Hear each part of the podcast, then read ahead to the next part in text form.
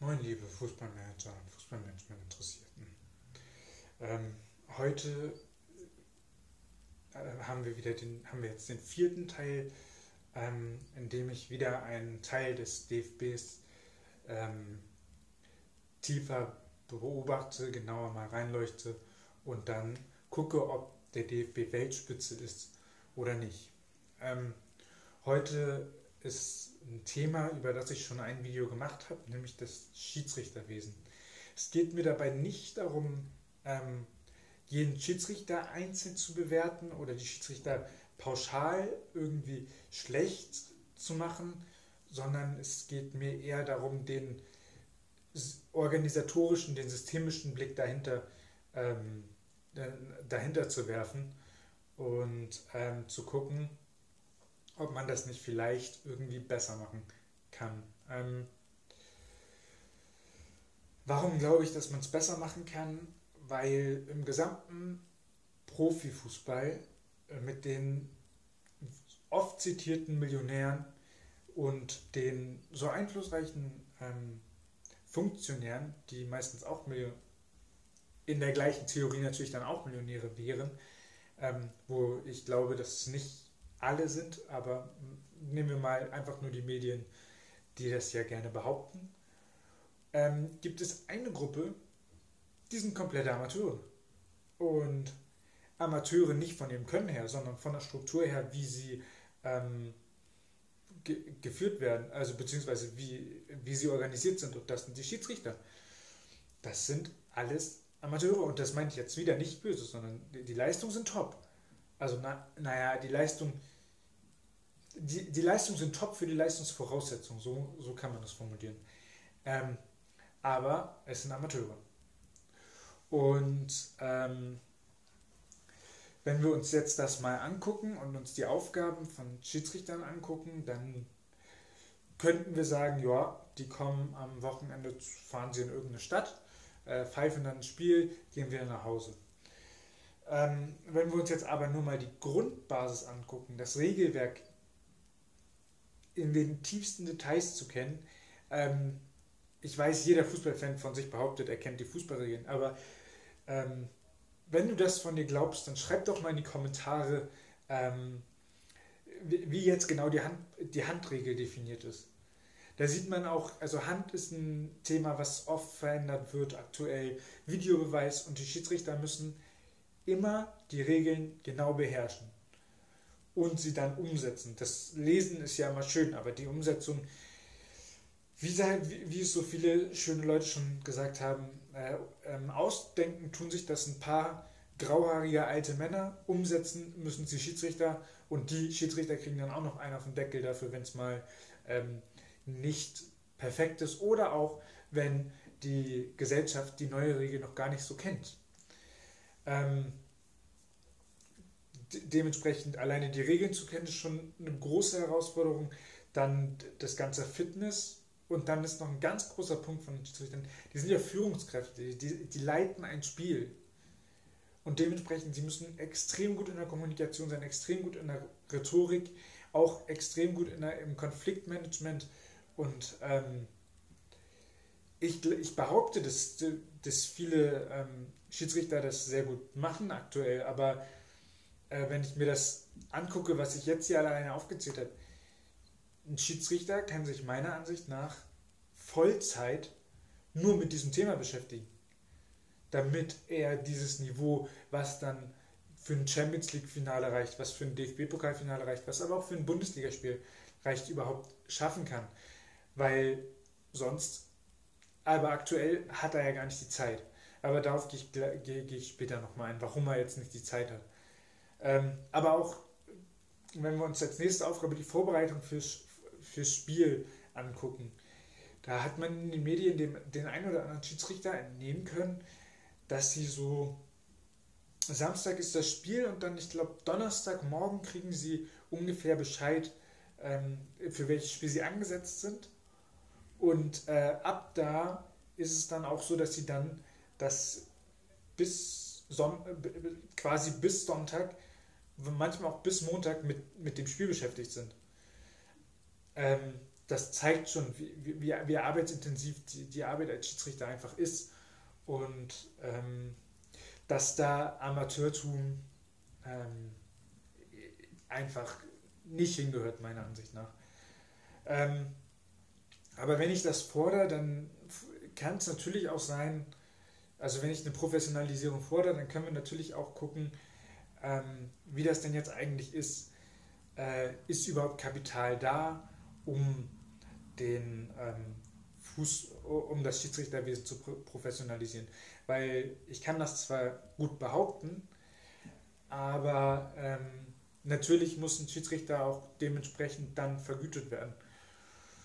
Und dann habe ich mal ins Internet geguckt, habe mal geguckt, was äh, Schiedsrichter so verdienen. Und mir wurden folgende Zahlen ausgespuckt. Das eine war ähm, für einen Erstligaschiedsrichter, der verdient pro Jahr fix 60.000 und pro Spiel zusätzlich nochmal 5.000 Euro. Das heißt, das Fixum ähm, ist, ist, ist, monatlich 5.000 Euro. Ähm, ich bin jetzt nicht, ich weiß jetzt nicht ganz genau, wie, äh, wie viel der Durchschnittsdeutsche verdient, ähm, aber ich glaube, mit dem Gehalt lässt sich das sehr, sehr gut leben und ähm, das zeigt mir, dass schon genug Budget für eine Professionalisierung der Schiedsrichter ähm, beim DFB vorhanden sind. Wenn wir jetzt in die zweite Liga gucken, die würde ich auch noch professionalisieren, die dritte Liga dann wahrscheinlich nicht mehr, aber äh, wenn wir uns jetzt die zweite Liga angucken, die, der, der kriegt ein Zweitligaschiedsrichter, erhält 40.000 pro Monat, äh, erhält 40.000 fix pro Jahr und ähm, dann 2.500 pro Spiel. Ähm, 40.000 pro, ähm, pro Jahr entspricht 3.333 Euro pro ähm, Monat. Und wenn man dann noch die 2500 pro Spiel, also wenn er jeden Monat ein Spiel macht, dann hat er auch ähm, 5700 brutto im Monat zur Verfügung. Was ja auch noch ganz ordentlich ist. Danach gibt es einen großen Step runter. Danach wird nämlich nur noch per Spiel, also in der dritten Liga wird nur noch pro Spiel ähm, honoriert und das dann auch noch mit 750 Euro. Das heißt, man kann, man könnte auch in der dritten Liga seinen Lebensunterhalt mit vier Spielen im Monat äh, bestreiten. Ähm, aber das, da, da glaube ich, da macht eine Professionalisierung aktuell noch keinen Sinn. Ähm, wenn wir jetzt weitergehen, jetzt haben wir die, ähm, die, die, Geha die Gehalts- ähm, die, oder die Bezahlung uns anguckt. Und jetzt könnte man ja auch sagen, also ich habe zwar schon dargelegt, da, was alles die Aufgaben sind, aber ähm, ich, ich lasse mich jetzt mal auf eine kleine Gehaltsdiskussion ein. Dass Schiedsrichter ja mit diesen Summen, die, die glaube ich, deutlich über dem Durchschnitt liegen der Bevölkerung, ähm, dass, ähm, dass sie das gar, gar nicht verdienen würden. Wenn man sich jetzt aber mal die Aufgabe macht und anguckt, was die, ähm, was die alles leisten, dann merkt man, das ist ja doch schon ganz schön viel. Sie haben auch kein Wochenende, weil sie ja da auf dem Platz sind. Und wenn wir jetzt nochmal ähm, an, uns angucken, was für eine Verantwortung die haben, ähm, dann rechtfertigt es das Gehalt allemal. Und ähm, ich finde, ähm, ich finde, die Gehaltsdiskussion stellt sich auch nicht, weil sie halt auch, äh, weil äh, sie halt auch viel verdienen müssen. Es kann ja nicht sein, dass wir hier einen riesen Wettmarkt haben und ähm, der dann so ein bisschen mit den Schiedsrichtern Salsa tanzen kann, weil die Schiedsrichter nicht dementsprechend gecoacht sind. Ähm, jetzt gehen wir nochmal weiter und überlegen, was es für eine Folge hat, wenn die Schiedsrichter einen zweiten, ein zweites Standbein haben. Ähm, ich habe da nichts gegen. Ich würde es auch jedem empfehlen, sich ein zweites Standbein zu bauen. Aber wenn das ein Fulltime-Job ist, wäre, ähm, dann glaube ich, ist es mit dem Schiedsrichterwesen schlecht bis gar nicht vereinbar, zumindest in den äh, Profiligen 1 und 2. Ähm, aufgrund der Reisetätigkeit, aufgrund der Vorbereitung, aufgrund der Nachbereitung. Da, das nimmt halt alles sehr viel Zeit in, im Anspruch. Und das nächste, was dann auffällt, ist, dass ähm, Schiedsrichter ja auch als Profisportler gelten. Das heißt, es gibt einige Schiedsrichter, also es gibt einige Schiedsrichter, die sind Ärzte, es gibt einige Schiedsrichter, Ärzte, die dann halt gerade nicht Ärzte sind, aber es gibt äh, die halt in der Zeit nicht keine Patienten pflegen, muss man auch überlegen, ob das gerade sinnvoll ist in Pandemiezeiten. Ähm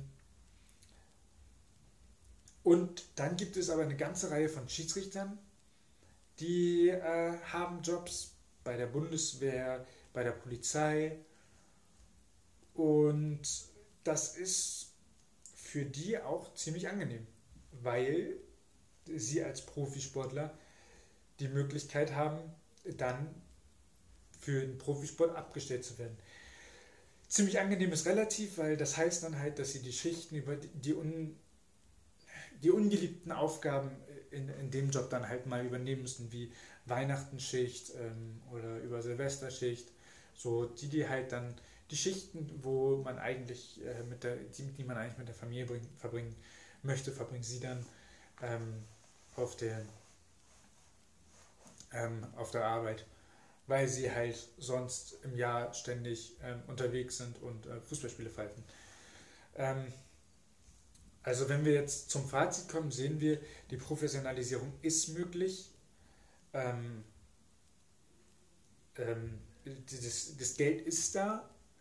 Ähm, wir sehen, dass Schiedsrichter das zweite Standbein nicht brauchen. Wir sehen, dass Schiedsrichter eine richtig wichtige Aufgabe übernehmen, wo sie sich, wenn es nach mir ginge, 24-7 damit beschäftigen würden und äh, beschäftigen könnten.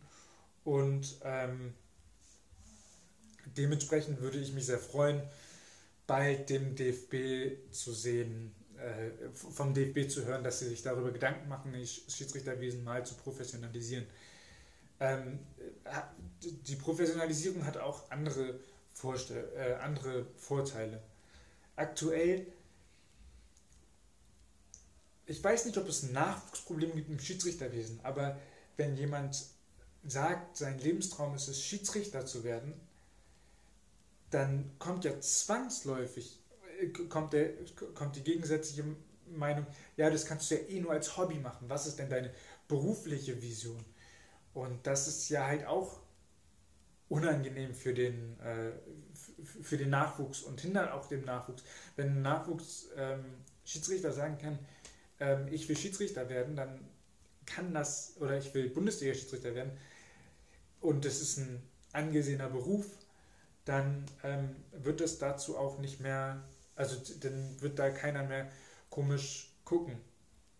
Oder doch, viele werden komisch gucken, aber weil, weil unsere Bevölkerung da nicht so noch nicht so weit ist, aber, ähm, aber es, wird, es, wird, es wird eine höhere Akzeptanz finden und der muss nicht sich noch irgendwas anderes suchen, sondern kann sich voll auf seine Karriere als Bundesliga-Schiedsrichter ähm, konzentrieren.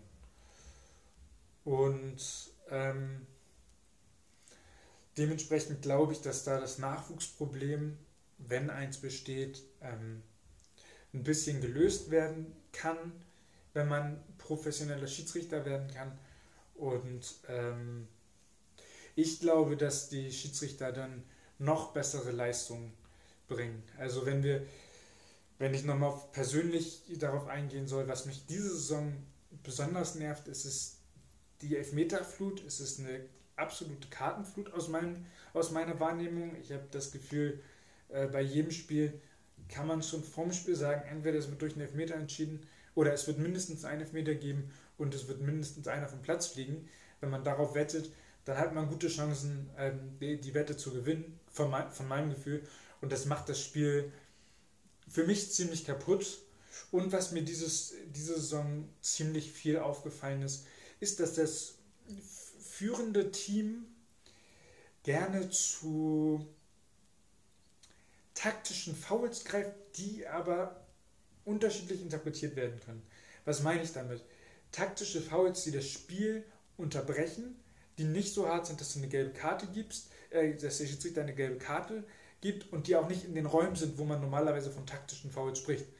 Also, wo ich mich immer frage, also ja, es gibt dumme Fouls, dafür sollte es Geld, Gelb geben und es gibt äh, taktische Fouls, aber was dazwischen, die ja auch mit Gelb, wo es ja auch eine gelbe Karte geben soll, aber dass es was dazwischen gibt, halte ich für nahezu ausgeschlossen.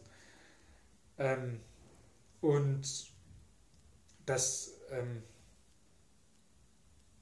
weil ähm, ein intelligentes Foul ist ja immer ein taktisches Foul. Und das Problem, was, jetzt, was ich jetzt ein paar Mal in Spielen gesehen habe, war, dass die führende Mannschaft dann plötzlich, äh, dass die Mittelfeldspieler und ähm, dann wirklich so nach, de, nach der Führung ging es ein bisschen weiter, die, die, die Mannschaft hat aufgebaut, oder die, die zurückliegende Mannschaft hat das Spiel aufgebaut. Und dann wurde im Spielaufbau äh, innerhalb von einer Minute dreimal gefault. Von unterschiedlichen Spielern, ja, aber das war ja, also wer da nicht sagt, dass es taktisch, um das Spiel zu unterbrechen, um den Spielfluss zu unterbrechen, ähm, da würde ich gerne mal sehen, wie, das, äh, wie der reagiert, wenn, wenn das seiner Lieblingsmannschaft passiert, wenn es wirklich nur darum geht, äh, umzuholzen, um das Spiel zu verzögern. Ähm, also umholzen ist es ja nicht mal, sondern faulen, ähm, um das Spiel zu verzögern. Da glaube ich, dass da einige sagen, das ist auch klar taktisch und das ist auch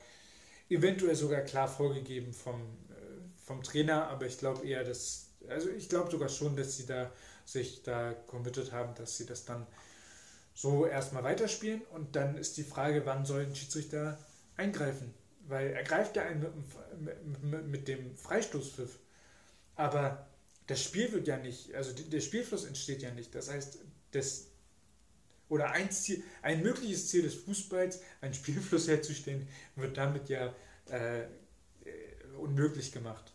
Ähm, ja, also nochmal, lieber DFB, gebt euch einen Ruck, professionalisiert das Schiedsrichterwesen, es ist genug Geld da, ähm, ihr habt genug Möglichkeiten, diese, die Schiedsrichter dann auch optimal auszubilden. Die haben genug Zeit, sich voll auf Fußball zu konzentrieren, wie es, die, wie, wie es jeder Spieler machen kann, wie es jeder äh, Funktionär machen kann, ähm, wie es jeder Manager machen kann.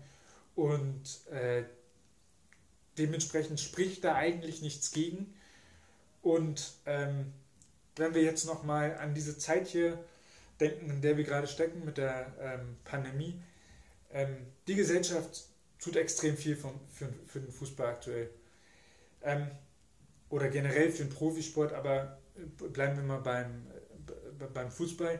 Ähm, die Gesellschaft toleriert bei Inzidenzwerten, die höher sind als beim ersten Lockdown, dass weiter Fußball gespielt wird, dass das Business das weitergeht, dass die Show weitergeht.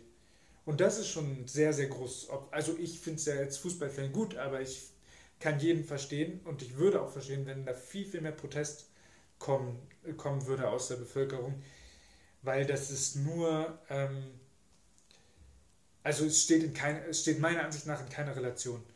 Das heißt, die Bevölkerung toleriert den Fußball sehr, sehr doll. Und auf der anderen Seite ähm, gibt es eine Kleinigkeit, was der Fußball der Gesellschaft zurückgeben kann.